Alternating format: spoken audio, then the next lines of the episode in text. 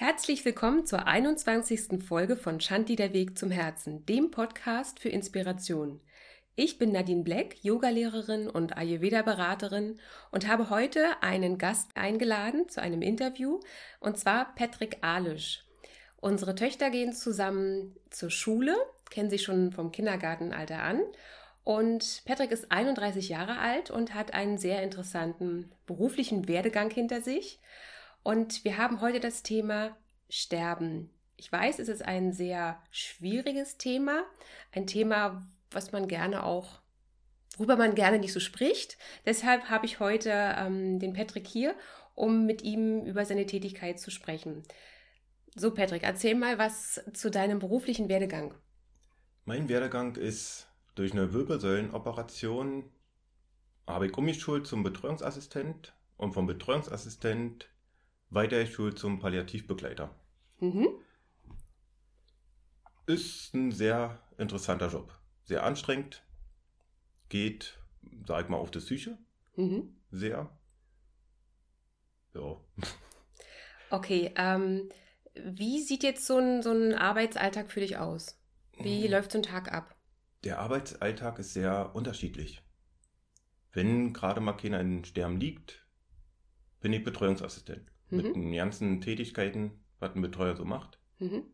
Liegt einer in Sterben, bin ich als Betreuungsassistent raus, bin ich Palliativbegleiter. Mhm. Setze mich neben die Person hin, wenn sie will, lese was vor, streichel oder rede einfach. Bist, bist da. Wie kriegst du raus, was derjenige am meisten braucht in dem Moment? Kennst du die Leute vorher oder hast du Verwandte befragt, was ähm, gut wäre für diese Person in dem Moment? Oft ist es so, dass wir Biografien schon da haben. Mhm. Da steht drin, was sie gerne riechen, welche Musik sie gerne hätten, zum Beispiel. Mhm. Und wenn ich die Person nicht kenne, achte ich drauf.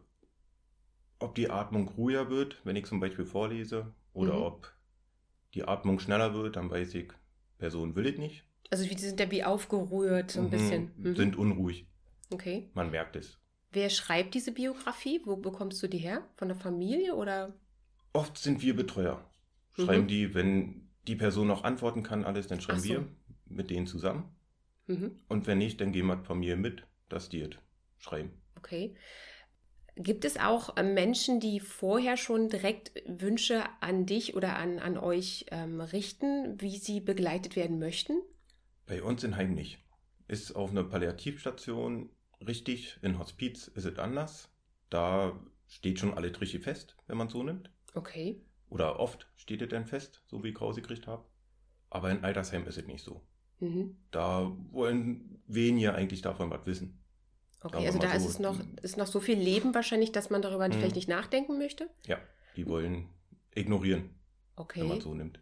Aber warum denkst du, ist es so? Weil sie Angst davor haben oder?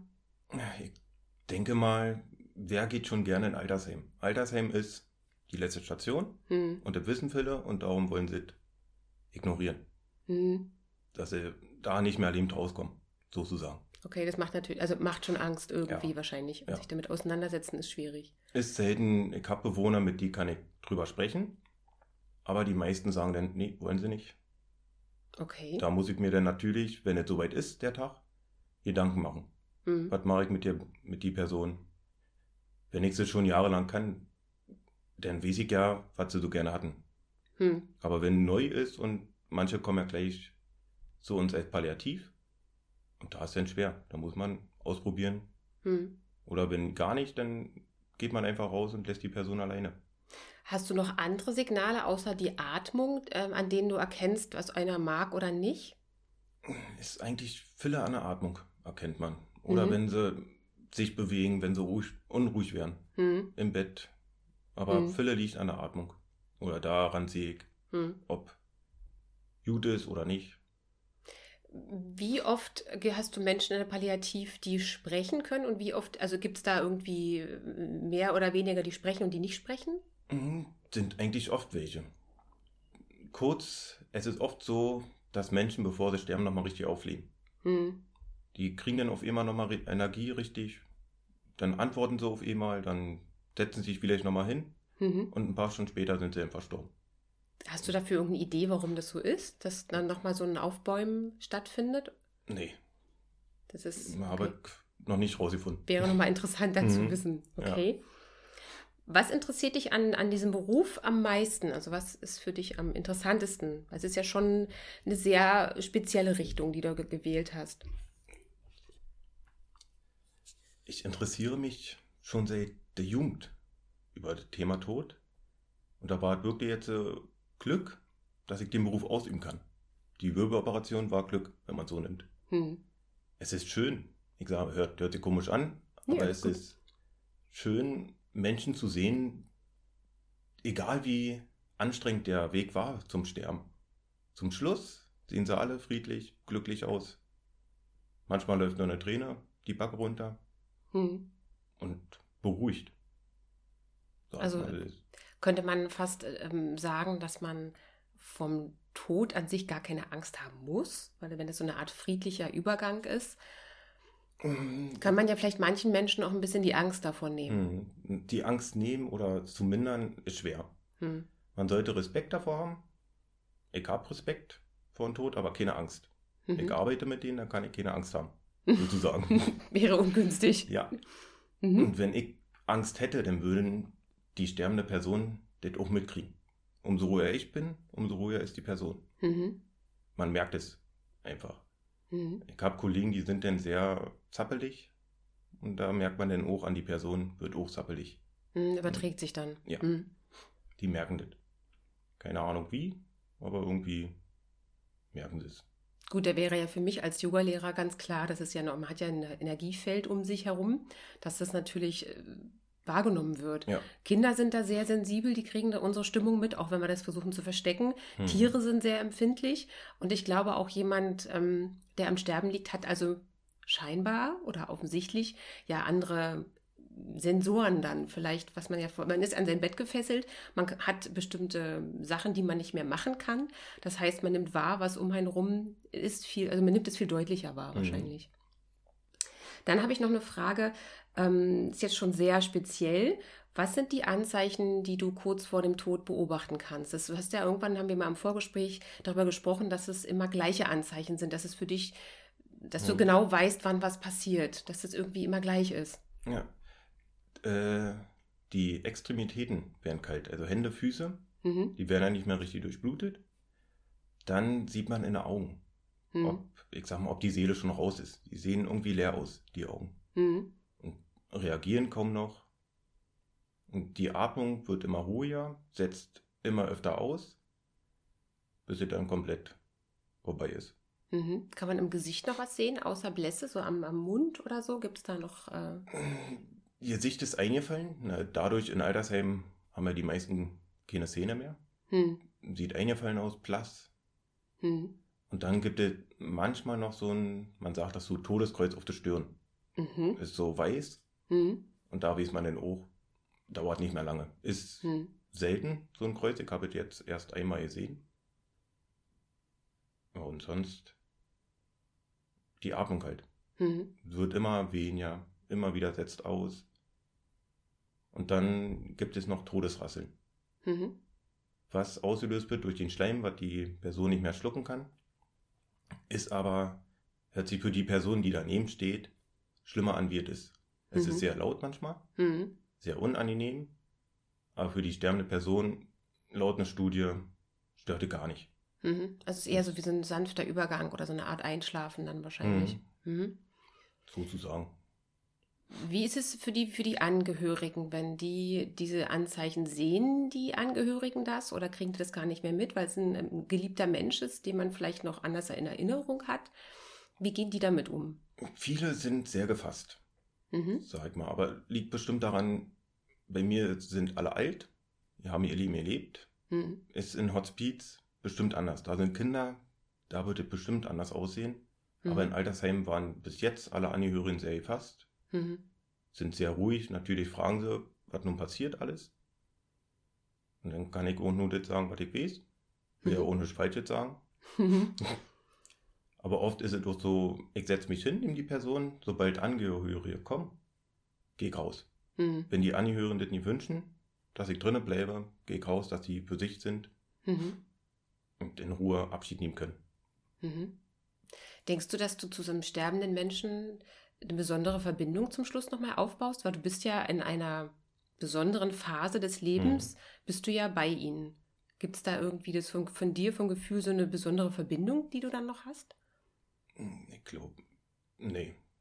Du bist eher so ein, so ein jemand, der unterstützend da ist ja. und, und gut ist. Ich glaube, wenn du zu viel Nähe aufbauen würdest, wäre es für dich ja auch schwer, oder? Ja. Dann habe ich mit der Zeit jetzt gelernt, Abstand zu halten. Man muss schon bestimmte Beziehungen muss man haben mit den hm. Bewohnern, aber irgendwo man weiß, die sterben.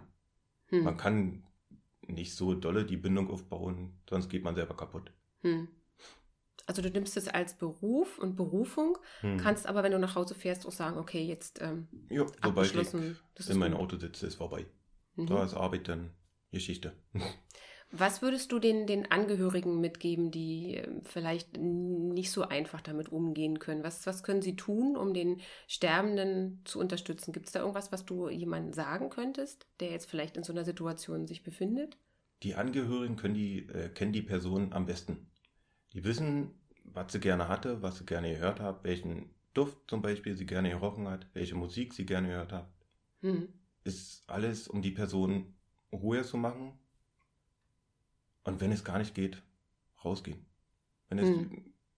gar nicht. Dann lieber aus, den. Ja, den Abstand abbrechen. halten. Hm.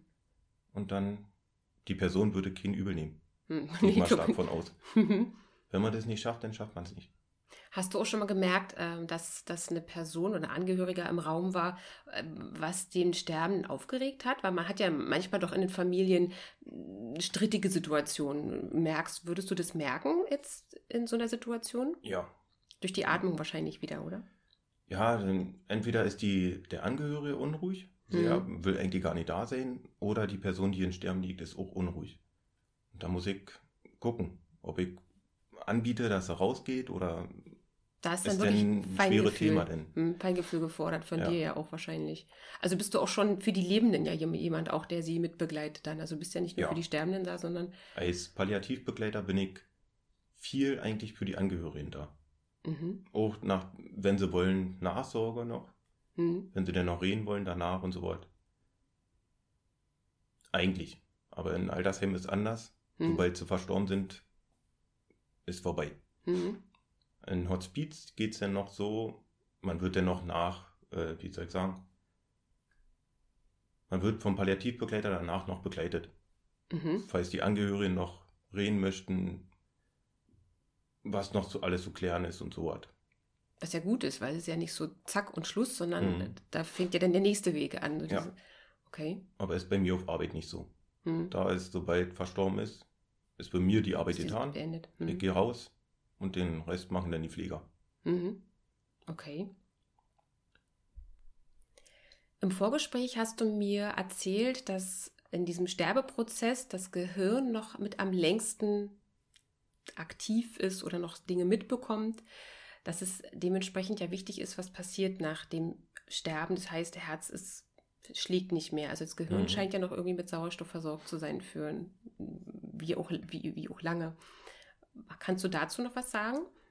Man sollte sich nicht streiten. Hm. Vor den Sterbenden oder neben den Sterbenden, man sollte den Sterbenden nicht ignorieren. Auch wenn er schon gestorben ist. Laut einer Studie ist das Gehirn noch ein paar Minuten aktiv. Man mhm. weiß nicht, was die Person denn noch mitkriegt. Mhm. Man sollte wirklich einfach ruhig sein, liebevoll sein und nicht schon die nächsten Schritte planen. Mhm. Neben den Sterbenden. Das sollte man nie machen. Mhm. Bin ich der Meinung. Mir ist natürlich der Fehler auch schon mal passiert. Es, irgendwann stumpft man ja ab. Und dann hat man mit einer Kollegin neben Sterbenden ganz normal gesprochen. Mhm bis uns dann klar geworden ist, wir sollten nicht mal lassen. Aber sehr gut, du hast, du hast es gemerkt. Es ja. ja. Wir sind ja auch nur Menschen, wir dürfen ja. ja Aber war halt dann blöd, sozusagen. Mhm. Da wusste man, man ist schon abgestumpft. Mhm. Und da sind wir dann lieber aus dem Zimmer rausgegangen und haben da gesprochen. Und seitdem denke ich mir so, nie von Sterbenden streiten, nie von Sterbenden andere unsinnige Zeug reden, sozusagen. Mhm. Die kriegen noch so viele mit. Hm. Gab es von Sterbenden äh, auch schon mal Sachen, die sie dir noch anvertraut haben, die was mit ihrem Leben zu tun hatten, wie zum Beispiel, ich habe das und das bereut oder hätte ich das mal nicht gemacht oder ich deute jetzt absichtlich auf ein Buch hin, was wir ja beide kennen, dieses fünf Dinge, die die meisten Sterbenden bereuen. Und ich fand es ja total interessant geschrieben und auch sehr liebevoll und würdevoll. Ist dir das auch schon passiert, dass Leute sich nochmal sozusagen erleichtern? Ja, ein, zwei Mal ist es schon passiert, aber ist halt dann Schweigepflicht. Ist klar, das, das ist klar, aber es ist schon so, dass man ja. dann vielleicht doch zum Schluss nochmal ja. was loswerden möchte. Und Oder viele wollen dann noch warten. Manche warten wirklich, bis die Kinder da sind, bis sie mhm. sterben. Manche kämpfen so lange, bis endlich mal die eine Tochter, die sie schon seit ein paar Jahren nicht mehr gesehen hat, bis die da ist. Das probieren wir natürlich dann irgendwie zu erfüllen. Mhm. Aber wenn sie nicht will, dann können wir nichts machen. Mhm. Manche Kinder sind halt so, die wollen da nicht hin. Ist ja auch verständlich, manche wollen es nicht sehen. Manche mhm. wollen die Mutti oder den Party so in, der, äh, in Erinnerung halten, wie sie lebt war. Und dann ist es halt so. Das finde ich zum Beispiel eine interessante Geschichte und auch eine sehr schwierige. Ich kenne es aus meiner Vergangenheit. Ich glaube, wenn man einen Menschen beim Sterben zusieht oder dabei ist oder auch noch gesehen hat, dann ist es ja etwas, was man für immer in seinem Gehirn hat. Das brennt sich ja wie ein. Mhm. Und nicht jeder kann damit ja umgehen. Also ich hatte bisher das, ich weiß nicht, ob ich das Glück nennen kann oder noch nicht die Situation, dass ich einen Sterbenden gesehen habe oder ne, die Situation hatte, aber ich weiß von Leuten, die das gesehen haben, dass es schon heftig ist für den einen oder anderen. Also von daher kann ich das gut verstehen, wenn der eine oder andere sagt, nee, kann ich nicht. Das ist ja auch, man sieht halt nicht schön aus bei manchen. Hm. Und manche riechen ja dann schon nach, ich sag mal, tot. Hm. Dadurch, dass die Därme sich schon langsam einstellen, alles, riechen sie schon. Und manchmal ist es sehr, äh, sehr doll. Hm. Da ist, hängt es dann auch an, an Sachen, dann ist es natürlich in der Nase drinne. Hm. Aber da hilft dann nur Duschen, dass der Geruch wieder rauskommt. Hm. Ist dann wirklich, ich kann Angehörige verstehen, ich hatte noch, oder bis jetzt auch das Glück, dass ich noch keinen Angehörigen begleitet habe. Ich glaube, das ist auch nochmal eine ganz andere Nummer. Wenn man Angehörigen ja, begleitet, das, das, ist ganz anders, wie jetzt hier bei mir auf Arbeit. Hm. Sind für, für mir sind die Bewohner, Patienten hm. und dann ist gut. Ja. Was ich interessant finde, ist auch, dass ein Sterbender also diesen Sterbeprozess ja auch noch beeinflussen kann. Das finde ich ja eigentlich interessant, weil ich dachte immer, das ist eigentlich so eine innere Uhr, die dann abläuft und dann ist so, ne? Also das Universum oder was auch immer sagt, okay, Zeit ist abgelaufen. Aber scheinbar gibt es ja da noch einen Spielraum, den man hat, dass jemand noch am Leben festhält. Mhm. Das finde ich äh, schon interessant. Hast du mal gesehen, dass es, wie lange das jemand ähm, raus, ich sag jetzt mal rausgezögert, hat, hört sich jetzt vielleicht ähm, komisch an. Aber das war die vorletzte Patientin, sag ich mal. Die hat eine Woche. Eine Woche ohne Nahrung, ohne Trinken. Das ist schon krass. Ausgehalten. Da war der Terz noch so stark. Hm. Und da haben wir auch gedacht, ist eigentlich selten, dass eine Woche komplett ohne Nahrung, ohne Trinken, hm. nur vielleicht die, äh, die Lippen feucht machen. Mehr braucht der Patient denn auch nicht. Ist es nicht schwer, von außen jemanden dann auch nicht mehr Nahrung zuführen zu dürfen oder zu können? Gerade wenn du sagst, dass die, die Därme ja dann auch schon eigentlich ihren Dienst eingestellt haben und man den würde den ja auch noch, noch quälen, wenn man den jetzt auch noch mhm. Nahrung zuführen würde. Ist es nicht schwierig oder weißt du, dass es dazugehört, dass es eben so ist und die Leute das selber am besten wissen? Für mir persönlich ist es nicht schwierig, weil ich weiß, die Person braucht es nicht. Mhm. Es ist wirklich eine Qual, wenn man denn noch so Breikost rinstofft in ihr. Mhm. Weil der Magen braucht es nicht mehr. Der Körper braucht nicht mehr die Energie. Ist wirklich für die Person, die in Sterben liegt, eine Qual. Aber für die Angehörigen kann ich verstehen, die denken, die verhungern, verdursten. Mhm. Aber es ist nicht so. Die haben ja kein Gefühl mehr. Die wollen das nicht mehr. Die haben kein Durstgefühl mehr, kein Hungergefühl mehr. Also eigentlich wissen die Menschen das dann wahrscheinlich auch. Die spüren das dann, wann es soweit ist. Viele wissen das. Habe ich mhm. jetzt so schon öfter mitgekriegt. Die wissen, wann sie sterben. Die wissen, wann die Zeit da ist. Und die Manche, wissen auch instinktiv, was sie brauchen und was nicht. Also finde mhm. ich auch interessant. Vielleicht auch beruhigend für, für, für den einen oder anderen. Ja. Schwierig nur, was du ja auch sagtest, für die Angehörigen, weil die möchten natürlich dann noch die Linien festhalten und äh, natürlich Nahrung zuführen. Und das, das ist wichtig zu wissen für die Menschen, dass genau das nicht hilfreich ist. Mhm. Im Gegenteil, sondern denjenigen noch quält. Wenn die Person nichts mehr möchte, dann wirklich Lässt man lassen. sie. Ja. Mhm. Ist vielleicht zögert man bloß noch den Kampf raus dadurch. Mhm. Hm, muss ja auch nicht sein. Man will ja nicht, dass Mutti oder Vati oder Omi oder Opa noch leiden. Mhm. Will ja keiner. Richtig. Du sagtest äh, zu Beginn des Gesprächs, dass du in den Augen siehst, dass als wenn die Seele den Körper verlassen würde oder als wenn so eine Leere entsteht. Glaubst du an die Seele und ähm, ja, vielleicht wie im Yoga oder im Hinduismus an diese Inkarnation, an diese Wiedergeburt? Glaubst du an sowas oder? Ich sag mal so, ich bin kein gläubiger Mensch, aber ich glaube, jeder Körper hat eine Seele. Mhm. Und ich glaube auch, irgendwas ist danach. Äh, wenn ich jetzt jeden Sterbenden sah immer friedlich aus, immer gelassen, irgendwas muss dennoch sein. Mhm. Kann nicht komplett das Ende sein. So sehe ich. Mhm. Oder so hoffe ich, dass es so ist, dass es dann noch weitergeht. Und dann sehen wir wir alle später, mhm. wenn wir dran sind. ja, genau.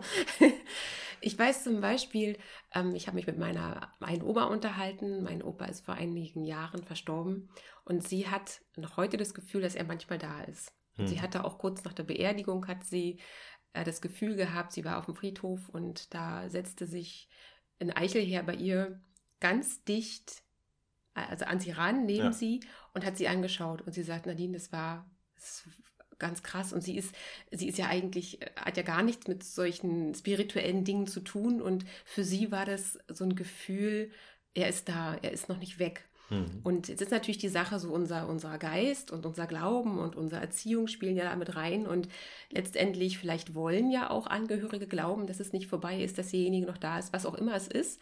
Ich finde es gut, wenn jeder so seine eigenen Glauben oder seinen eigenen wenn es auch ein Schein ja. ist, aufbaut. Ich glaube auch daran, dass, da, dass die Seele nicht verloren gehen kann.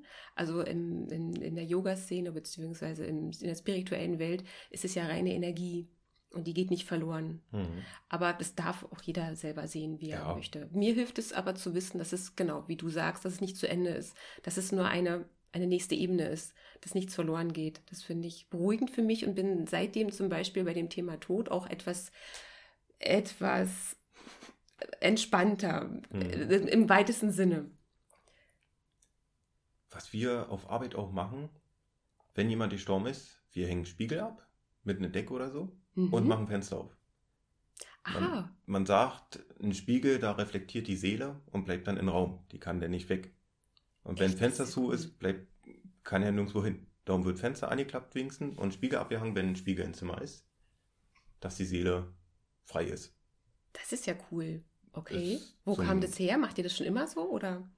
Habe ich von meiner ganz alten Arbeit, da haben sie das immer gemacht. Mhm. Und jetzt, wenigstens Fenster machen wir auch, weil jetzt in den Zimmer sind nicht so Spiegel. Im Bad ja, aber ist ja ein extra Raum. Mhm. Wichtig ist, da wo die Person drin liegt, dass da ein Spiegel abgehangen wird und Fenster auf ist. Das so ist ja kann cool. die Seele in eine Freiheit. Mhm. Kann gehen. Mhm. Okay. Ähm, du hattest mir ähm, im Vorgespräch auch von zwei Büchern erzählt, die du ähm, sehr gut findest. Würdest du die nochmal sagen, dass, also als Empfehlung, wenn sich jemand dafür dieses Thema interessiert? Äh, ein Buch ist von, den muss ich mal nachgucken, weiß ich gar nicht mehr. Alles gut. so sterben wir. Mhm.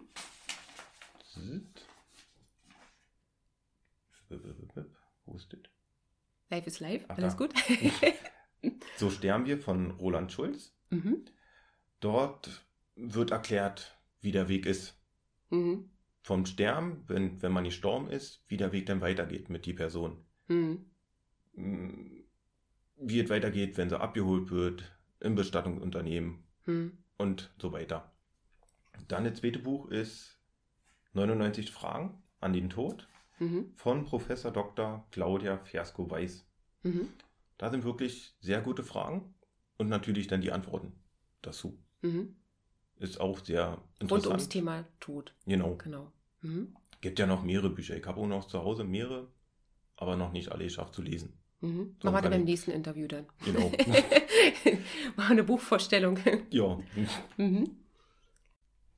Du sagtest ja, dass du zum Glück noch keinen Angehörigen in den Tod begleiten musstest, aber dennoch hast du ja Erfahrung familiär mit dem Tod schon gemacht. Was ist dir dabei besonders aufgefallen? Mir ist aufgefallen, mir persönlich oder ich persönlich denke, man stirbt so, wie man gelebt hat. Mein Opa war schon immer ein sehr ruhiger, zurückgezogener Mensch und so ist er auch gestorben. Er wollte nicht, dass seine Familie oder wir dabei sind. Er wollte für sich alleine. Und seitdem denke ich mir wirklich, so wie man gelebt hat, so stirbt man. Ist man ein unruhiger Mensch gewesen, hübscher Mensch gewesen, wollte immer Aufmerksamkeit, mhm. dann will die Person oder das eh dabei ist und so was alles. Aber ist man ein zurückgezogener Mensch, ein ruhiger Mensch, keine Aufmerksamkeit, mhm. dann stirbt man alleine. Mhm. Was für völlig so. okay ist, was dann passt. So das heißt, ein Partymensch möchte lieber die Hütte voll haben dann. Denke ich persönlich ja. Wir bleiben noch respektvoll, aber nee, natürlich nicht. Für mich als Ayurveda-Berater spielen natürlich jetzt die Konstitutionen dann auch noch mit rein. Ne? Also wie du schon sagst, wenn jemand unruhig war, ähm, vielleicht im, im Ayurveda würde man sagen, viel Wind oder so, viel Feuer, dann braucht man mehr Aufmerksamkeit und so. Wenn jemand ne, vielleicht mehr Erde hatte, etwas ruhiger war, dann passt es ganz gut. Könntest mhm. du dir vorstellen, du hast ja jetzt von mir schon ein bisschen ein, zwei Sachen gehört vom Ayurveda war dein Opa vielleicht so ein erdiger Typ, ne? so ruhig und, und ja. liebevoll und ähm, ja. Zuhörer auch? Hm, hm. Dann passt das also ganz das, gut. Also Erde war hundertprozentig. Hm. Ja. Er war ein ruhiger, lieber, ja, zurückgezogener Mensch. So, er wollte nicht so dolle Aufmerksamkeit. Mhm. War halt nicht seins. Mhm. Jeder so, wie er will. Genau. Ja, gut, dann bedanke ich mich bei dir für die Zeit, die du genommen hast, für das Gerne. interessante Gespräch. Also wie gesagt, ich habe, als ich das erste Mal darüber unterhalten habe, habe ich sofort gedacht, ja cool, das ist, es ist ein Thema, worüber man ja nicht so gerne redet, was so gerne manchmal unter den Teppich gekehrt wird, was uns aber alle betrifft und mhm. worüber man einfach mal reden sollte. Du warst auch sofort einverstanden. Ja. Deswegen vielen, vielen Dank und viel Erfolg noch weiter bei deiner Arbeit. Dankeschön.